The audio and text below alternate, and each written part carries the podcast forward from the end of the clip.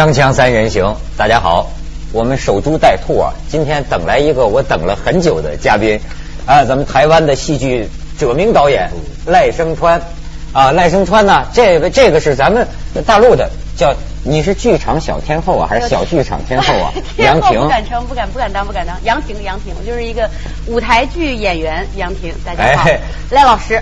对，还是赖，这回要演赖老师的戏了。对，赖老师的戏，上次我在北京看的《暗恋桃花源》，嗯，呃，但是我觉得更著名的是那个相声。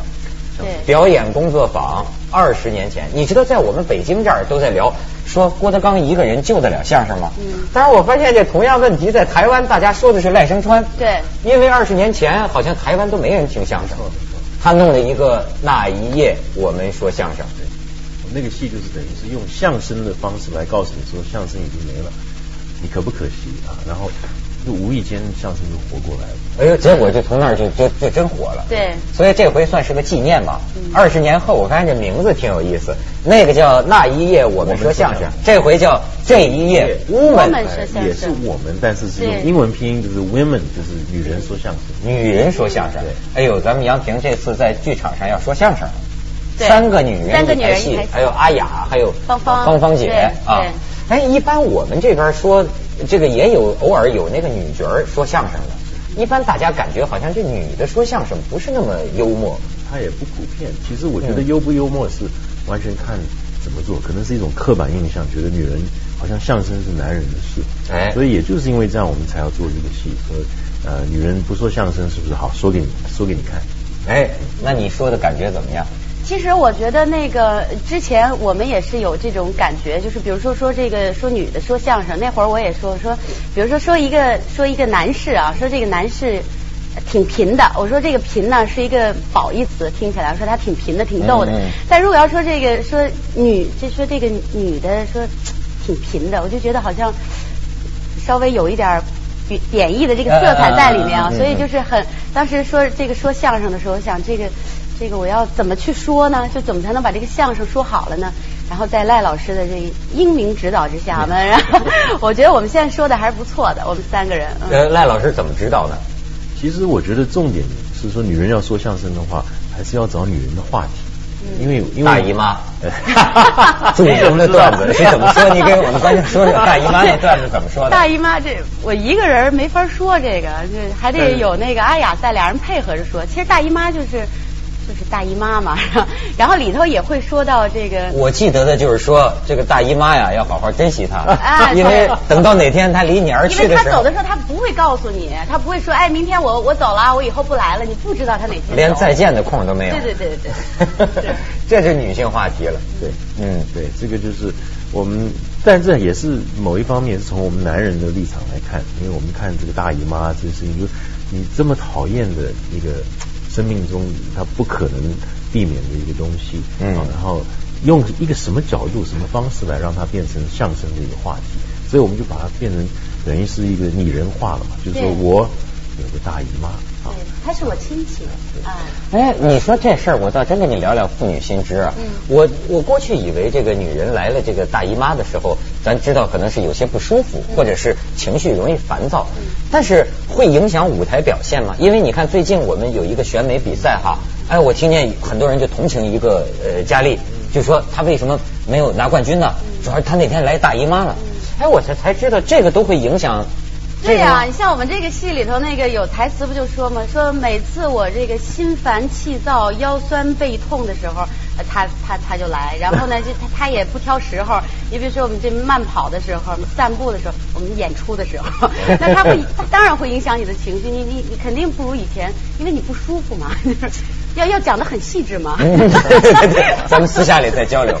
但是这个赖导演对这个事儿这么感兴趣？呃，不不不能说感兴趣啊。我想我想，居然要编一个女人的相声呢，那当然还是要找个女人最最这个切身的一些题目嘛。我觉得这个是重点。对，所以我们呃，其实呃，这一页文本说相声，我们从一个最基本的点探讨起，就是女人为什么不说相声啊？是什么样一个刻板印象让女人没有办法在相声这样一个舞台上表现？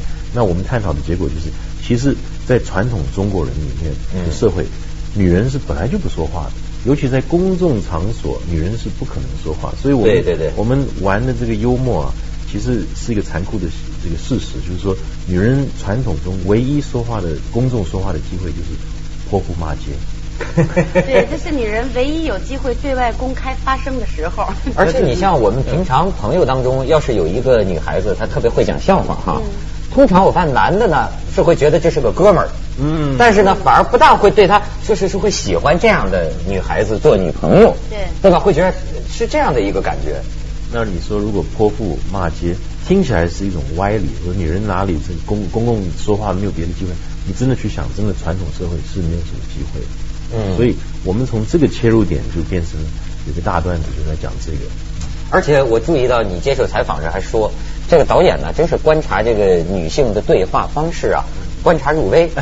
说是一桌女的吃饭，对你觉得有什么观察？啊，我其实刚刚开始要做这个戏的时候，我本来有一种想法，说要做的完全不像相声，因为我观察女人跟女人之间说话，嗯其实我们男人在在旁边听根本听不懂，为什么呢？因为他这个，你如果说三四个人在一起，他可以同时说啊，然后同时说两三个不同的话题，然后居然他们全部都听懂彼此在说。我说哇，这个太厉害了。这个咱们真是女人跟男人就是不一样。对对，咱们是知音，这方面我也有研究。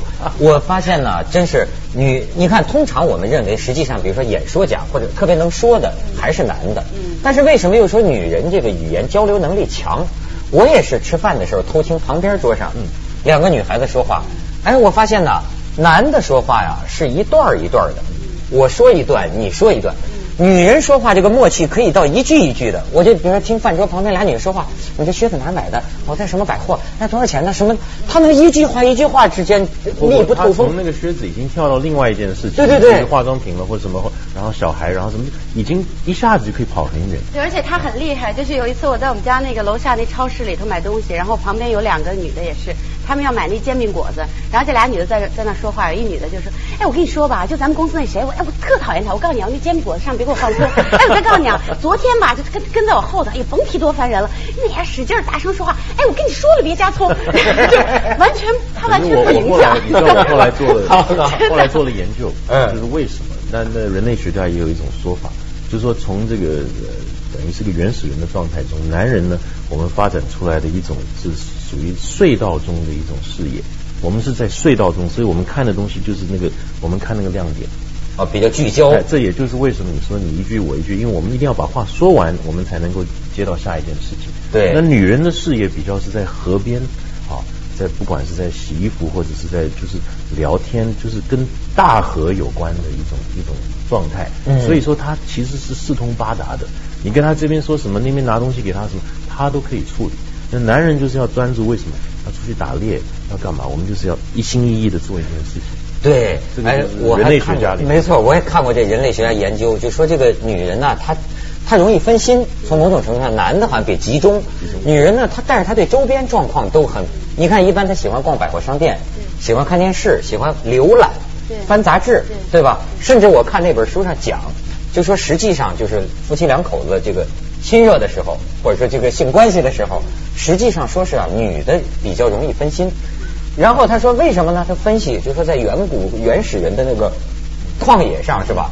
因为人类的这个姿势是男的是这么头冲脸冲下的是吧？所以呢，随时有野兽啊。所以女的呢，可能就得拍拍男的肩膀，后边一个剑齿虎，是这么行。咱们去一下广告，锵锵三人行，广告之后见。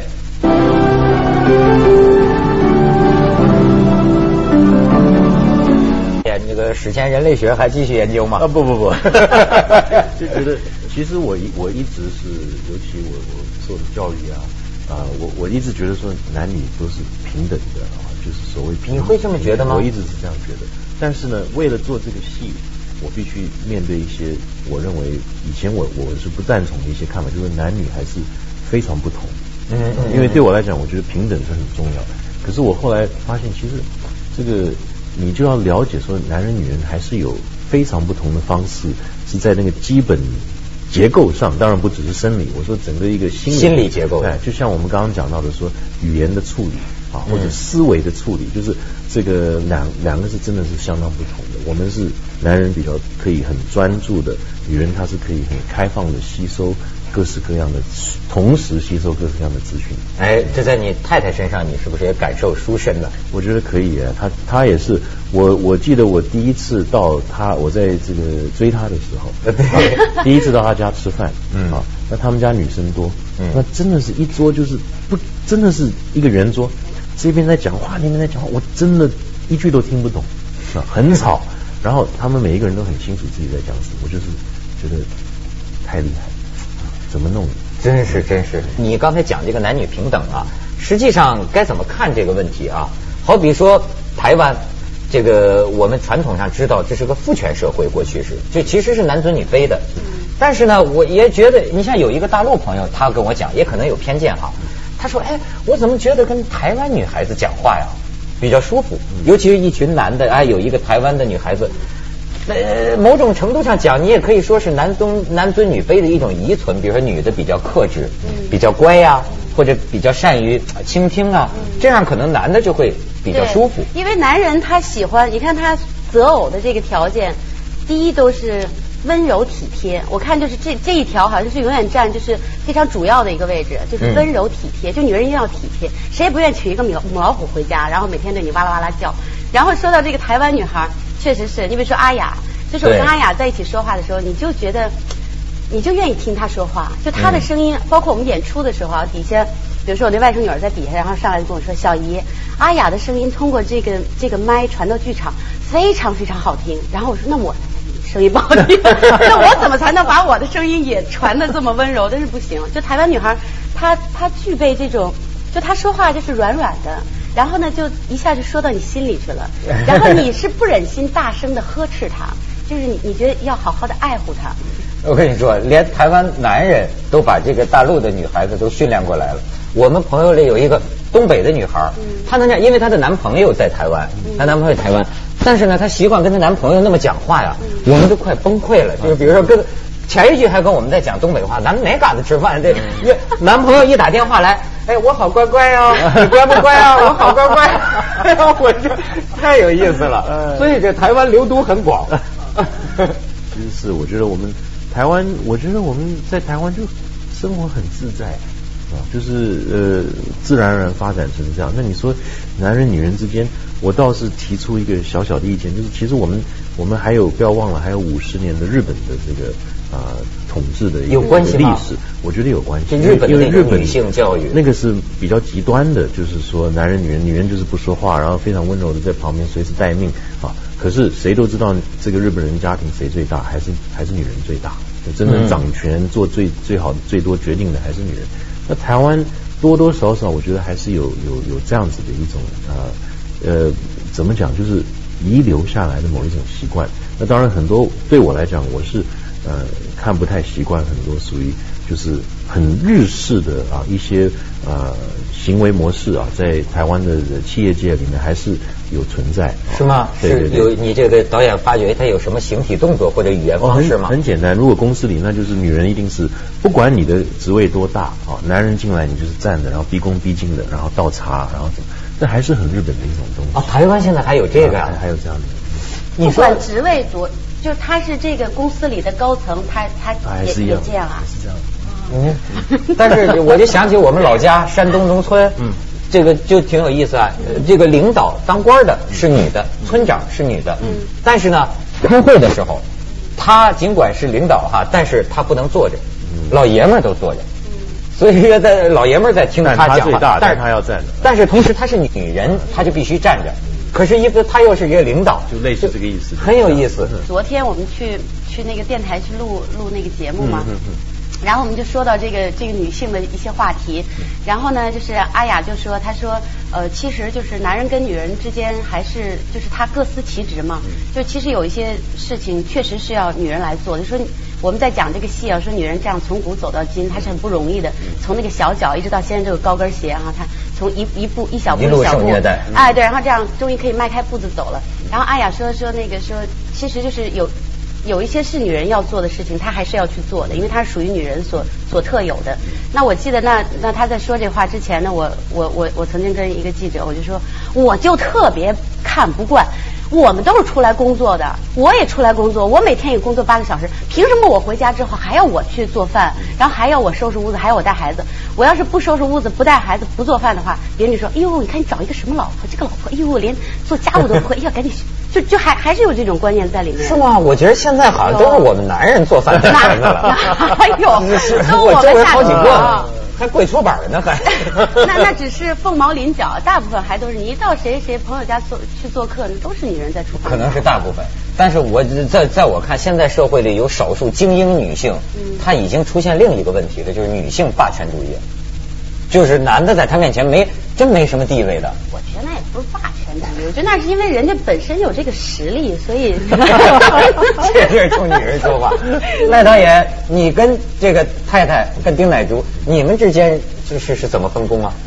我们其实就是一种自然默契啊！我记得回想起来，到我我们生大女儿的时候，那时候在美国，然后留学，然后还打工，就生活非常非常非常忙碌，从早忙到晚，然后。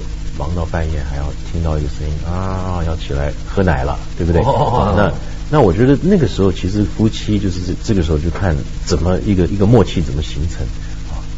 哎，你去吧，你去吧，啊，你没动好，我去吧。好家伙！但是呃，但是我觉得我们可贵的是，他也在这样，跟我一模一样的躺在那边也是在这样想，所以经常我们就会同时就起来了。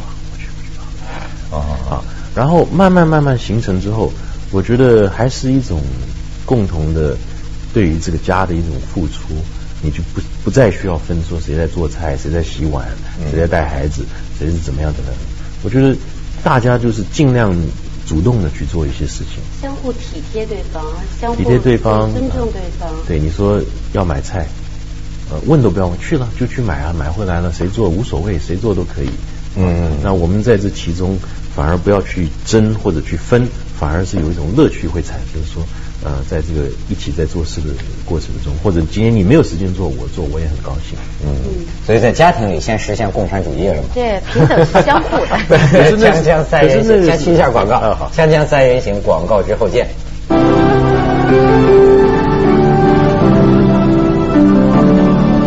夫妻之道咱聊了哈，我觉得还可以聊聊相声。因为最近呢，我跟一个说相声的在一起聊天啊，我跟他说出我一种想法，因为都面临这个问题，说相声什么没落了、衰落了什么什么。但是啊，我跟他聊天，我们就觉得实际相声必然有一次特别伟大的复兴。嗯，在大陆，为什么？因为现在你知道这个，比如说咱们看西方的这些脱口秀啊，或者一些搞笑哈，性和政治从来是两大笑料。对，所以你在这个意义上，你不能不佩服过去中国这个说相声的。嗯，实际上他是不可以谈政治的，甚至性他也不能说的太脏了。对对。那么在这种基本笑料缺失的情况下，他都能弄出那么多的技巧。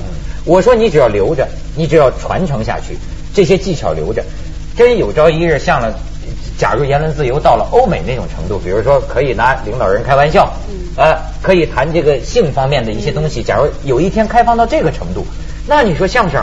多可乐呀，那得，我我赞成的，我我认为是会会这样子，对，那其实我们在台湾也是什么都可以说，那我们就对呀，变成说我们尺度自己抓。那这些年来，我也觉得我们的相声系列也是呃很受欢迎，但是我我一直还会强调说，我们其实不是真的在说相声，我们的演员像杨婷，她也不是科班的相声演员。啊，不管我过去任何戏里面的任何演员。都是这样子，嗯，但是我们是怎么？我们是在做舞台剧，对，就是说我们用一个特殊的方式，用相声作为工具，然后这个呃，用一个舞台剧的一个框架啊来做。因为最近听见新闻了吗？美国，这你应该了解，美国那个编剧，嗯嗯，大罢工，编剧大罢工，说是能造成十亿美元的损失。对，他酝酿很久了这件事情，是吧？对对，你支持他们吗？我觉得可以，可以支持，因为 因为因为美国编剧啊一直是不被重视的，尤其在好莱坞一直不被重视，所以他们那个时候呃一个电影出来说谁谁谁的电影，嗯，那编剧就说什么这是什么？因为是挂导演的名字嘛，对不对？谁的电影？说啊张艺谋的电影或什么，那啊那大家觉得很服气。可是谁是谁的电影？谁？编剧是我啊！他为什么说是他的电影呢？对不对？所以这个这个争论就在这儿。而且我看他这个新闻报道啊，我一看这个，其实我作为一个主持人呐，我恢复了一点自信心。嗯，你知道为什么？我这一看我才知道，就因为这个编剧罢工，像那个 David Letterman，就美国的很多脱口秀节目要不得不重播。没本事了。因为过去我们这主持人，我们觉得咱们有个什么笑话自己要想啊，所以老觉得江郎才尽，哪有啊？就羡慕人家美国。主主持人怎么一说话，大家都总在笑。这下我才明白，原来背后有多少专业的人士在给他写笑话，在给他写这些东西。有一个一个应该是个笑话，但听说是真的，就是当年替尼克森写那个呃尼克松写这个演讲稿的，他就是罢工了，他就跑掉了。然后他最后就帮他写好一篇，那总统就上去讲啊，讲讲讲讲讲的很好，翻页，那上面写几个字。剩下来靠你自己，你这个混蛋！听说这个真是对对对，有可能就是像那个像什么那个二十四小时啊，他们说到明年可能咱们也呃不能及时看到了，因为就是编剧罢工只留下了一点台词，所以我就发现他没了这个编剧，他的整个电视节目电视剧就停转了，它会有这么大的作用。可以有很多方式，好比说找非工会的人来编，那就像当年美国那个呃所有的那些那个机场的工作人员全部罢工之后，空中那个雷。